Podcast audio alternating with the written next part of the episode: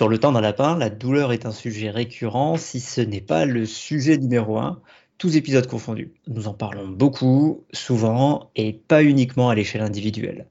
On vous parle de plus en plus de la douleur à l'échelle des groupes, de la société même, de ce qu'on pensait dépendre de l'individu, qui finit par dépendre de plus en plus de la société dans laquelle il vit, grandit, s'épanouit, mais aussi la société dans laquelle il souffre. Un jour, promis, on vous parlera des déterminants sociaux de la santé. Mais en attendant, et dans ce cadre, les décisions prises pour améliorer la prise en charge de la douleur comptent. Le 18 octobre, le ministère de la Santé et la Société française d'études et de traitement de la douleur, la SFETD, organisaient une table ronde dont le thème était Améliorer la prise en charge de la douleur en France, les axes incontournables pour 2022. Marie a eu la chance, le privilège de pouvoir assister à cette soirée et se propose au cours de cet épisode de nous faire un retour sur ce qui s'y est dit. Bonjour. Ou bonsoir. Bienvenue sur Le temps d'un lapin, le podcast qui parle de la kinésithérapie, du soin et de la science. Mais pas trop longtemps, juste le temps d'un lapin. Bonjour Marie, bonjour à tous. Bonjour Vincent, bonjour tout le monde. Alors, donc tu as assisté à cette table ronde sur la douleur. Est-ce que tu peux nous dire comment ça s'est fait? Parce que je pense que n'importe qui ne pouvait pas rentrer là-dedans. Vu le mal qu'ont les kinés à rentrer dans les centres de la douleur. Le lundi 18 octobre, c'était la journée mondiale de lutte contre la douleur, et si je ne me trompe pas, c'était aussi la journée mondiale de lutte contre l'endométriose. Euh, en fait, j'ai été invitée euh, par l'Ordre des kinésithérapeutes pour représenter euh, Madame Pascale Mathieu, notre présidente. Une grande première pour moi. Du coup, effectivement, le ministre de la Santé était invité. Il n'a pas pu se déplacer, donc il a envoyé une vidéo. C'est une soirée qui s'est organisée alors autour de plusieurs intervenants et puis trois tables rondes successives. À la fin de chaque table ronde, un petit temps d'échange de questions avec la salle. Et du coup, les trois thèmes, on en reparlera tout à l'heure, c'était comment améliorer le parcours de soins d'un patient douloureux chronique, optimiser la collaboration entre ville et hôpital. Ensuite, les priorités pour la formation et la recherche en médecine de la douleur pour les professionnels de santé. Et enfin, un point sur les améliorations à prévoir pour la prise en charge de la douleur des personnes vulnérables en, en France. Comme disait l'autre, vaste programme. Est-ce que tu peux nous dire à quoi tu t'attendais et si euh, tes attentes ont été euh, satisfaites ou est-ce que ça a été complètement différent? J'ai été invitée plutôt en tant que spectatrice. Le groupe était très nombreux. L'amphithéâtre était presque plein. Je pense qu'il y avait au moins 70 à 80 personnes qui assistaient à cette table ronde. Donc du coup, sur les temps d'échange où ils prenaient 4 à 5 questions, c'était pas forcément aussi évident que ce que j'imaginais de prendre la parole. Et après, je n'avais pas euh, anticipé l'impact de la SFETD dans cette table ronde. Elle fait suite à l'édition de 22 propositions qui ont été proposées par la SFETD mais qui ont été signées par 13 organisations de lutte contre la douleur. Quand on regarde ces 22 propositions, ce à quoi je ne m'attendais pas du tout, c'est qu'en fait c'est extrêmement centré sur les centres antidouleurs et c'est extrêmement centré euh, sur l'abord médical de la prise en charge de la douleur chronique. Je ne connais pas du tout les actions de la SFETD, je sais que les kinésithérapeutes sont très peu représentés en centre antidouleur.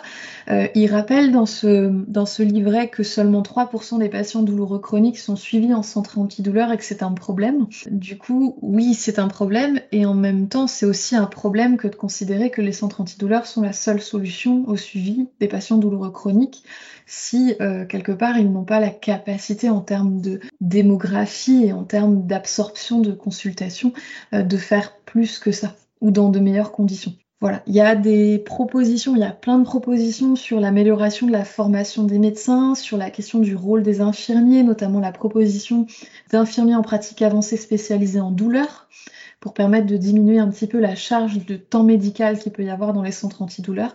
Par contre, en effet, euh, le kinésithérapeute n'apparaît pas dans ces propositions.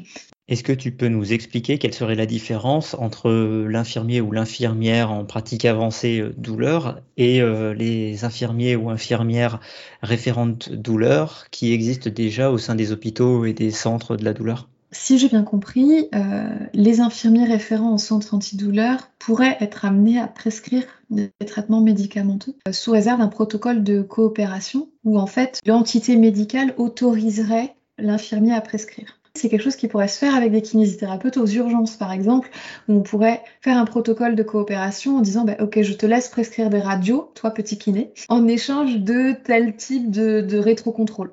Alors qu'en fait, le principe euh, de formation des infirmiers de pratique avancée, c'est de leur donner une autonomie dans la prescription qui soit indépendante de ces protocoles de coopération. Donc, du coup, euh, d'avoir un professionnel de santé qui pourrait euh, renouveler les traitements, adapter les traitements et du coup prendre en charge de façon beaucoup plus autonome le suivi après initiation ou modification du traitement initial par le médecin. D'accord, ouais, c'est très intéressant en tout cas. Disons que oui, je suis frustrée que la kinésithérapie n'apparaisse pas, mais euh, je pense que ça peut être une idée intéressante pour faire face aux problèmes démographiques qui se passent aujourd'hui, et c'est une très bonne option, je pense, pour les évolutions de carrière des infirmiers et des infirmiers IPA.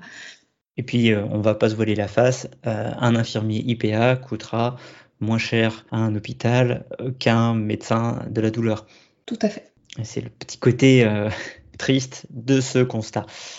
Ce qui était pour moi particulier, c'est qu'en fait, euh, dans cette soirée, on a énormément parlé des centres antidouleurs pour lesquels on n'a pas tous euh, des, références très positives. On a reçu Florian Bain ici qui travaille en centre antidouleur et avec un épisode sur la fibromyalgie que moi j'apprécie beaucoup.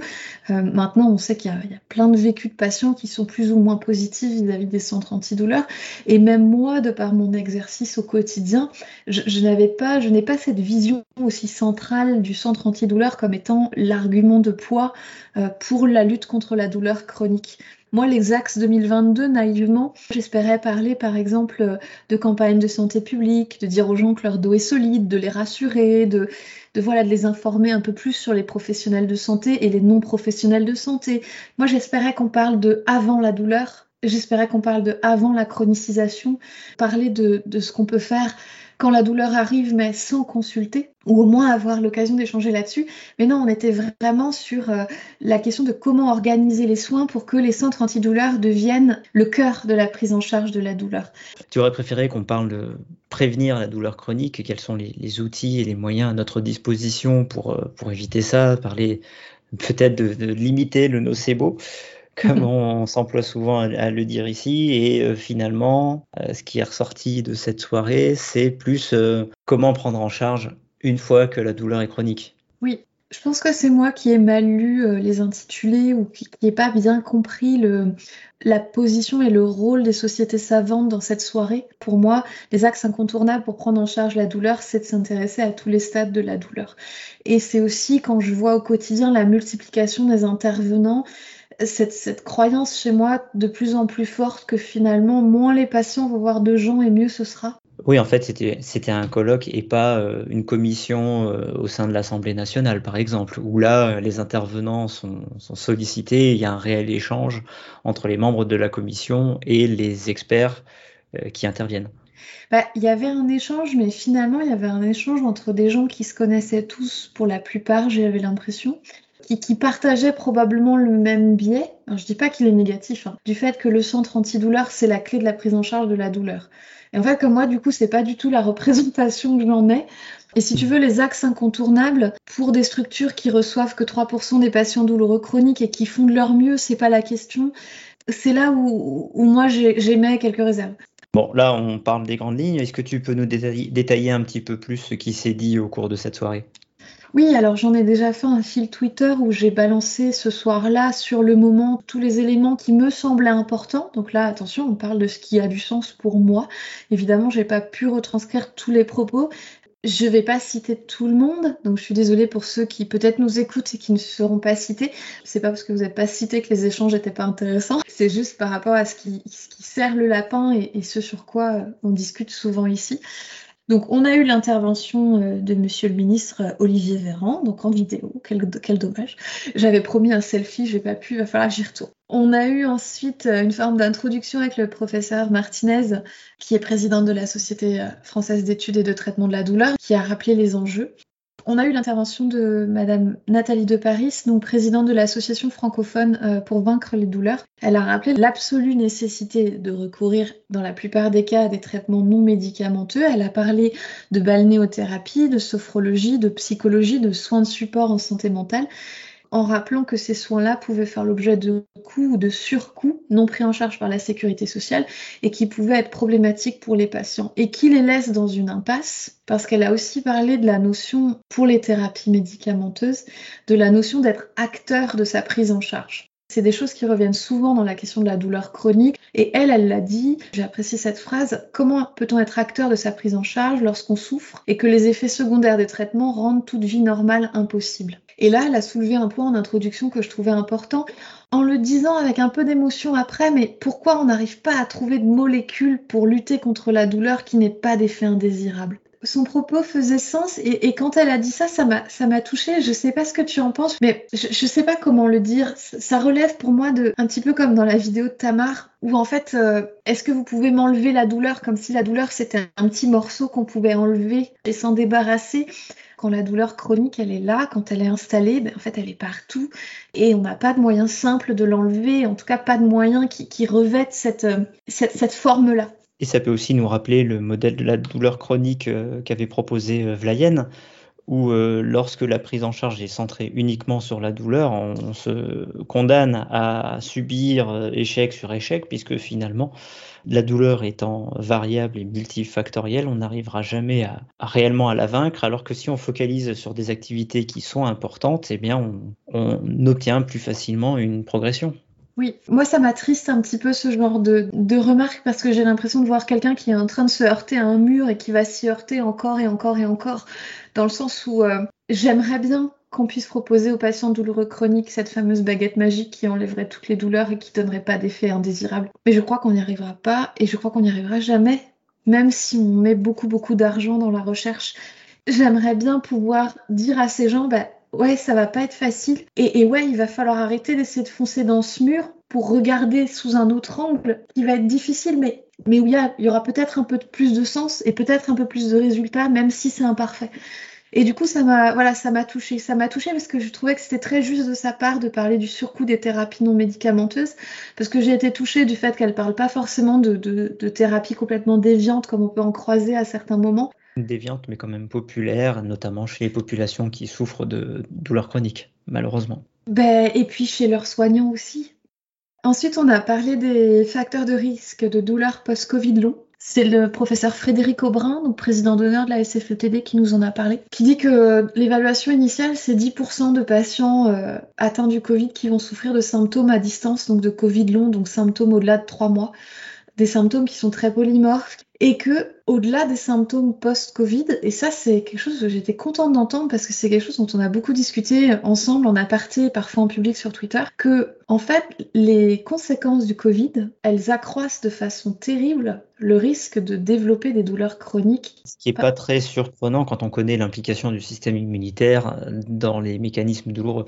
Oui, on sait qu'aujourd'hui le Covid amène, et malheureusement ce qu'il dit c'est qu'en fait c'est probablement très sous-évalué et qu'on est probablement plutôt auprès de 20%, donc un patient sur cinq malades du Covid qui va garder des symptômes plus de trois mois après la maladie, et ça je pense que c'est l'un des arguments dont on ne parle pas assez pour promouvoir la vaccination, avec des facteurs extrêmement polymorphes, hein. que ce soit fatigue, vertige, que ce soit troubles digestifs, j'en sais rien, plein de choses. Le problème, c'est que les conséquences de ce Covid en lui-même font exploser le risque d'avoir des douleurs chroniques. Et là, il en lutte plein. Alors, j'ai mis la photo sur le fil.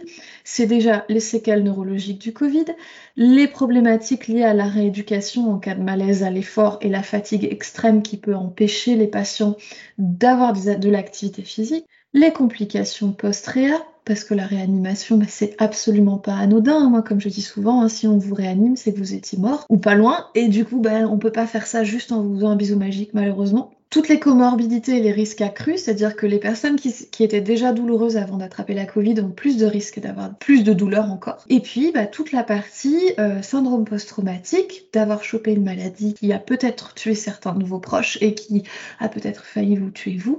Et puis, euh, tout ce qui est de l'ordre de la détresse psychologique, la désocialisation aussi, la rupture avec les activités de la vie quotidienne. En gros, le Covid, s'il est persistant et si par miracle il n'a pas donné de douleur d'emblée, il y a très grande chance qu'il donne des situations douloureuses chroniques. Donc une problématique mais insoluble à laquelle il faut vraiment s'attaquer.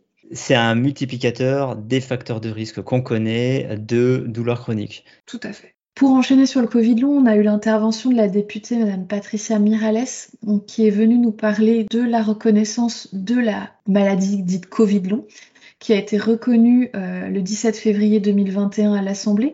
Donc, ce qui est une très bonne chose pour les malades. Jusqu'à avant qu'elle soit reconnue à l'Assemblée, et probablement encore maintenant, il y a eu beaucoup de stigmatisation, il y a eu beaucoup d'idées reçues qui ont circulé à ce sujet. Bon, on n'en connaissait pas grand-chose au démarrage. Cette députée, elle, se présente et elle se définit comme victime du Covid long et que c'est à travers son expérience personnelle en tant que patiente qu'elle a pu se rendre compte de la problématique de la stigmatisation, le c'est dans votre tête que les patients entendaient euh, en long, en large et en travers.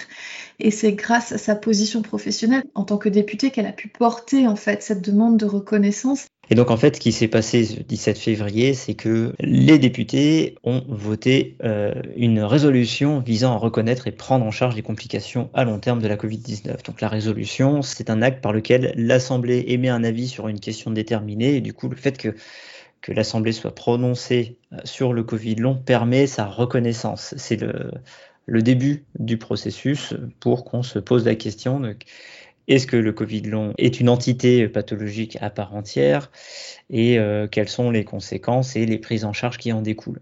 Et donc suite à ces interventions, il y a eu la première table ronde dont le thème était, si je ne me trompe pas, améliorer les parcours et optimiser la prise en charge ville-hôpital.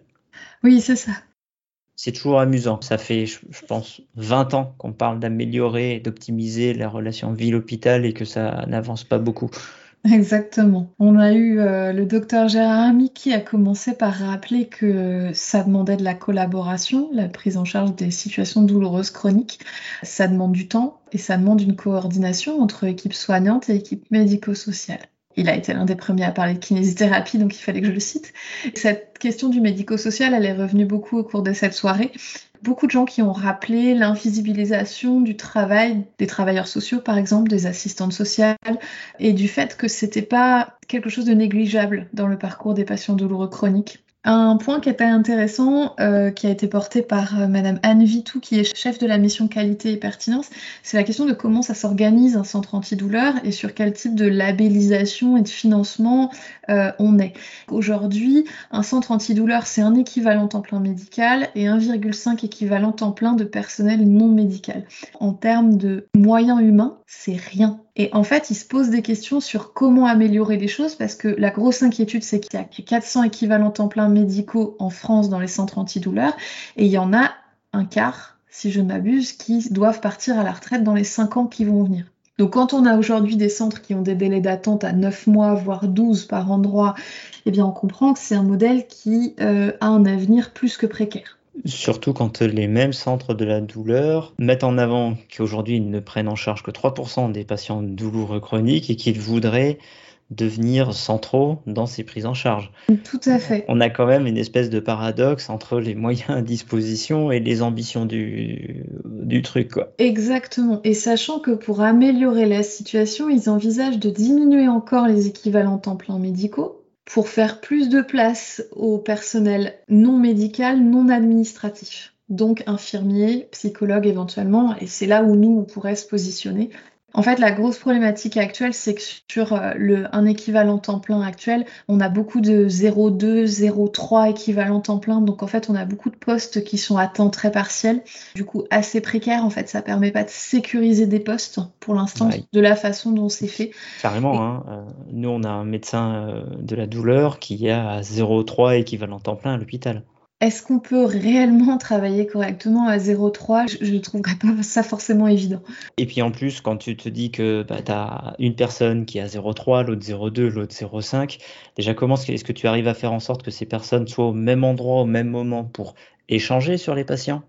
Est-ce que c'est humainement possible entre les congés, les personnes qui exercent dans d'autres services du même hôpital, voire d'un autre hôpital ou d'une autre clinique? On se retrouve dans, dans une problématique d'organisation qui me paraît légèrement insoluble. Et peut-être une forme de solitude aussi, parce que du coup, si tu réduis encore le temps médical sur place, bah, en fait, comment tu peux progresser? Tu n'as pas le temps de connaître les équipes, de bosser avec elles, etc. Tu vois, je, je sais pas. Ça doit être très particulier comme exercice et ça doit vraiment pas être facile. Et quand tu ajoutes en plus le, thème de cette table ronde, optimiser la prise en charge ville-hôpital, comment est-ce que dans cette organisation-là, tu trouves encore le temps pour communiquer avec l'extérieur, voire, soyons fous, hein, pour te coordonner avec l'extérieur c'est là où revient sur la question est-ce qu'on fait des protocoles de coopération pour que les infirmiers puissent renouveler les traitements initialement prescrits par le médecin? Est-ce que euh, on développe les infirmiers en pratique avancée douleur, ce qui permettrait plus d'autonomie? Comment est-ce qu'on réfléchit à la question de l'urgence? Il y a des centres antidouleurs qui aujourd'hui demandent une lettre de motivation. Comment est-ce qu'on fait pour réserver des plages pour des patients qui seraient dans des situations catastrophiques? Et comment on fait pour juger entre une situation catastrophique et une autre, laquelle est la plus urgente C'est une vraie question et c'est une vraie, il y a une vraie problématique éthique derrière tout ça. Voilà, en tout cas, il n'y a rien de fait, mais c'est les pistes qui sont à, l'étude et c'est pour moi assez surprenant. Moi, je m'attendais pas à ce que les centres antidouleurs, la, la labellisation, elle, concerne un temps humain aussi faible en fait. Dans cette table ronde, il y a le professeur Valéria Martinez qui est intervenu, qui a dit quelque chose qui évidemment va flatter les biais de tous les kinés qui nous écoutent, qui a parlé de la douleur chronique post-opératoire et qui a dit que ça concernait 5% des patients opérés et que du coup, on fabriquait chaque année à la PHP 2000 personnes douloureuses chroniques par an en les opérant. Elle a évoqué un type particulier de chirurgie ou bien c'est toute chirurgie confondue? Elle a dit tout type de chirurgie confondue. Elle a dit la chirurgie, il allait falloir commencer réellement à réfléchir aux indications chirurgicales, sachant qu'on connaît les facteurs de risque préopératoires de développer des douleurs chroniques post-opératoires. Et elle a dit que bon, quand il s'agissait de chirurgie fonctionnelle, donc qui pouvait être liée à des situations potentiellement douloureuses, il me semble même qu'elle a évoqué le terme de l'arthrose, il fallait y réfléchir à deux fois. Elle n'a pas cité les kinésithérapeutes à ce moment-là, mais euh, moi je l'ai pensé très fort et effectivement, euh, proposer une chirurgie à un patient douloureux chronique pour une pathologie relevant de l'ordre du trouble musculo-squelettique, c'est assez osé et ça l'est encore plus si on n'a pas vérifié qu'il y a eu une kinésithérapie de qualité qui a été faite en amont. Et là, je la rejoins sur ce sujet. Les chirurgies qu'on pourrait éviter en ayant des résultats qui seraient équivalents, clairement, plus le patient a de comorbidité ou de comorbidité douloureuse, et plus il va falloir essayer de l'éviter. Et plus aussi, ça devient un défi euh, en termes de rééducation. Ça reste une, une balance bénéfice-risque, hein, comme... Euh, comme toutes les interventions de soins. Je pense que c'était euh, un peu provocateur et volontairement, mais je trouve ça, je trouve ça très fort qu'un médecin puisse tenir ce type de propos. Dans Il y a un côté rassurant. Oui, moi ça m'a. Ça veut dire qu'ils en sont conscients malgré tout. Moi j'ai beaucoup apprécié parce que je sais que la question de la chirurgie, nous on va essayer de se positionner en kinésithérapie en tant que l'alternative rêvée entre guillemets. Pour moi c'était très fort de, savoir que finalement il y avait des médecins de la douleur qui pouvaient être euh, en accord avec cet objectif-là qu'on peut avoir nous, tu vois d'être prêt à questionner la, la, place de la chirurgie pour le bien des patients. Donc ça, ça m'a touchée la vice-présidente de l'Association française de lutte euh, anti-rhumatismale, euh, Madame Alio Launois Françoise, qui a parlé et qui a, je trouve, très bien parlé, euh, qui a parlé de la vague verte en parlant des plantes et des substances qui peut troubler le parcours des malades. Et j'ai vraiment apprécié parce que j'avais vraiment peur qu'on passe la soirée à parler des thérapies non médicamenteuses révolutionnaires à base de jus de perlimpinpin. Elle a rappelé combien la douleur pouvait être épuisante, angoissante, étouffante, c'est des mots qu'elle a utilisés et la problématique des croyances qui est arrivée à ce moment-là, des croyances positives et négatives, ça, ça va me faire du bien, sous-entendu en parlant des plantes ou autre type de thérapie non médicamenteuse, et en même temps des croyances négatives par rapport aux médicaments, de la peur des médicaments, tout ce qui va perturber potentiellement le parcours, mais aussi la relation du patient avec les soignants. Elle a parlé de l'inégalité de la douleur, de ce qu'on sait sur le fait que les femmes sont moins prises en charge, moins bien prises en charge sur le plan douloureux que les hommes les enfants à qui on dit que c'est normal, c'est des douleurs de croissance, les personnes âgées à qui on dit c'est normal, c'est l'âge, mais qu'en fait non, c'est pas toujours normal. Et c'est pas normal en fait de souffrir. Elle a parlé des problématiques liées à la prise de poids, la solitude, le fait d'être considéré comme un feignant, un géniard, les troubles de sommeil qui vont avec, et que la douleur, elle vient pas seule, elle vient avec toutes ces emmerdes là, et qu'il faut un espace en fait pour recevoir et pour accompagner tout ça. Et j'ai trouvé ça extrêmement juste de sa part euh, d'en parler parmi l'énumération euh, qu'elle fait des circonstances pouvant favoriser une inégalité de la douleur, elle n'a pas évoqué le fait d'être une personne racisée. Non, elle n'en a pas parlé. C'était évoqué dans l'article sur les stéréotypes dont on a fait un épisode de podcast. On vous mettra le lien sur le blog. Avec l'excellent Yvan Songeon. Tout à fait.